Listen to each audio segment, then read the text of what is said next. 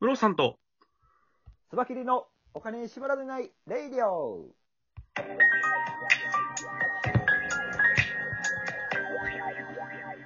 この番組は実業家で経営コンサルタントのムロさんと、スバキリ一味団長のスバキリがお送りするお金と経済のことについて話す番組です。お願いします。さあ、今日の話題は何でしょうかはい。本日なんですけど、皆さんご存知、スシローがですね、はい。自動土産ロッカーというものをお店に今設置しだしてるらしいんですよ。自動土産ロッカはい。ー。すごいですね。お寿司の持ち帰りって、あの、お土産って言いますよやね。ってますね。はい。お、お、お寿司のお持ち帰り、結構スシロー、僕、お昼とかに行ってもお持ち帰りで買う人結構いらっしゃるんですよ。わかります、わかります。それをロッカーの中に入れて、お客さんが来たらロッカーから出して受け取るみたいな感じですよね。そうです、そうです。あの、インインターネットでお持ち帰りの注文をすると、QR はいコードが送られてくるらしいんですよ。はい、はいで、。その QR コードを、そのロッカーの、あの、はい QR コード読み取り口に掲げると、はいはいカチャンと、あの、駅のロッカーと同じような感じですよね。一個ドアが開いて、はいはいそこからお持ち帰りのお寿司を取り出して持って帰れると。すごいな。え、これって、そう、あの、この図見てるんですけど、レジすぐ横にあるじゃないですか。 はいはいはい。レジの人渡すだけを、んその作業を非接触にするためのマそうでシンっすて。ことですよね。結構ね、これ、うーん、あれですよね。あの、今、一番進んでるスシローの店舗、あの、要はそういうシステムの導入とかが進んでると店舗とかだと、もう、あの、レジに人いないらしいです。マジですかはい。もう、あの、あ、そうか、お店のそうか自動運転やろうと思ってましたお会計ねうんうんすべて、あのー、店員さんと会わずに、あのー、会計までできてしまう。すごっそういうシステムにも作り変えていってるみたいですね。これやっぱコロナの影響で、うんもともとスシローって結構ね、あのー会計、あの自分で、あのー会計ボタンを押しても、伝票とか渡されないじゃないですか。この札持って行って帰ってくださいとか。そうですね。ね、言って。非接触部分少なかったんですけど、もうほぼほぼ自動化になろうとしてるんですね。そうみたいです。今もう、あの、レジの決済も、あの、自動でやるようになっているみたいですよ。すごいな加速しそうですね、これね。うん、この流れは、で、あの、まだ、今現段階ではまだみたいなんですけど、あの、ウーバーイーツとか、ディディフードとか、今、テイクアウトも増えてるじゃないですか。はい、はい、ではい、。テイクアウトで取りに来た方の、はいあの、連携っていうのも、システムとして今進めてるみたいで、へこれから先ど、っそかのにテイクアウトどっでかに取りに来た人も QR コード掲げて、要は持っていくものを取っていくっていうようなことができるようになるみたいですね。え。なるほど。うん。下手しい、大きいマンションとかは、下にロッカーとかあるじゃないですか。はいはいはいはい。ああいうのを使ったシステムとかできそうですね。もうだから出前とかもそのロッカーに入れて、ロッカーから出すみたいな。あー、なるほど。ねその、高いロッカーを使ってってことですよね。そうそうそうそうう。んうんうんうん。受け取り側にもそれあると便利は便利ですね、確かに。 ねえで、ちょっと全然関係ない話なんですけど、あのススシローのロゴって今見ててめっちゃ鬼滅の刃に似てるなと思ったんですけ ど、へへへ、そうですか。この、これって、あの、鬼滅の刃こっから撮ってないから、 この、鬼滅の刃のあの周りのやつは炎じゃないんですかああそういうことね。いや、スシロー、これ、違う丸にスシローって書いてるから、この鬼滅。まあまあまあまあ。お同じ日本風なやつやし、そうなんか な。おいまあ、こういうのが鬼滅に見えてしまうぐらい鬼滅の。鬼滅の今人気が刃ねがそんなに今流行ってる、流行ってる、ハマってるということですね。そうですね。でもこれ、こういう自動ロッカー、ピックアップロッカーって、うんなんとあの、ケンタッキーフライドチキンもはい。今実実験してるみたいですね。そうですね。10月のこれ記事なん、あの、記事があるんで、これもまた、あはの、い概要欄に貼っときますけど、ケンタッキーはいフライドチキンが、今、あの、ピックアップロッカーっていうのを、はい あの、試験導入してて、ケンタッキーもあの、スシローと一緒で、テイクアウトの、あの、需要がめちゃくちゃ今増えてるんですよ。はいはい、はい。で、もう出来上がったものをそのピックアップロッカーに入れておいて、お客さんが来たらそれでもう取っていってもらうっていうような形。なるほど。ケンタッキーって、はい僕、お店で食べるより家で食べた記憶の方が多いんですよ。うんうん。まあ、テイテイクアウト中心ですよね。あの例えばあの、クリスマスバレルとか、はい。あんなもん店で食べてもしゃあないじゃないですか。うんうんうんうん。あれを家で家族で食べるもんでしょ。実際あれみたいですね、ケンタッキーって今回の、あのーはい今回というか、ここ最近の、あのーところで、特別な日に買うあ、買って食べるものっていうイメージから、日常に食べてもらうものにするっていうのイメージを作るために、いろいろ戦略頑張ってきたみたいですよ。ああ、ですよね。なんか、一時期、それこそ、なんか、あの、クリスマスとか、やっぱクリスマスとか、なんか、その、お祝い事の時に食べるものが、あの、ケンタッキーの、あの、こう、ワンパックになってるやつっていうイメージだったじゃないですはいはいはか。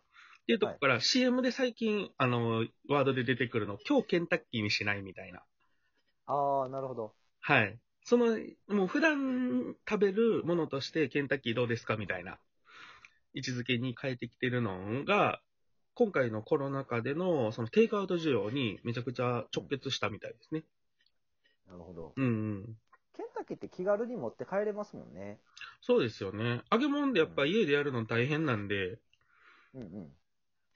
もうその作ってあるものでね、美味しく食べれるのがあるんやったら、それの方がええわってなりますよね。なるほど。結構ね、うちの家の近くって、あの、イオンにケンタッキーが1階にあるんですよ。はいはいはい。でも、いつも結構めっちゃ人並んでるんですよ。はあ。だからなるほど僕お昼食べようと思って、パッて覗いたら人いっぱいやから、まあええわと思って違うとこ行くんですけど、うんうん。そう考えるとこういうロッカーとかで予約してうん好きな時に行ってピッて取れるんだったら、うんケンタッキー頼む頻度増えるっていう人もいるかもしれないですよね。そうやろな。うんなんかあめのっちゃ、並ぶんですよ。早い、あの、実際注文して出てくるのが早い、マクドナルドですら並んでたらやっぱりちょっと敬遠しますもんね。いや、そうなんですよね。そう。ファーストフードってやっぱそのね、そういう待ち時間との戦いなんで、ファーストフーうドんっうて言ってるぐんらいうだんから、うん。確かにそ。れはありますよね。だからそれがもうこの持ち帰りのロッカーで出来上がっている状態になってるんやったら、もうそこの場所に事前に予約していって、取りに行ったら、もう持って帰れるっていうような状態。なってないといいですよねそう、これね。うん。これは広がってほしいですね。うん。これが広がったら、ひょっとしたら、例えばね、あのー他のとこでもできてくるかもしれないんで、そうなんですよね。僕これね、あの、もうそれこそ、テイクアウト専門の店とか今できてきてるじゃないですか。はい、はい。ああいうところって、そもそもレジ設けずに、もう店頭にこのロッカーだけ置いといて、注文が入ったものだけこれどんどん出していくっていう風にしあたあ、場所も取らなくかて全ん然いいんじゃないかなと思ったんですけどね。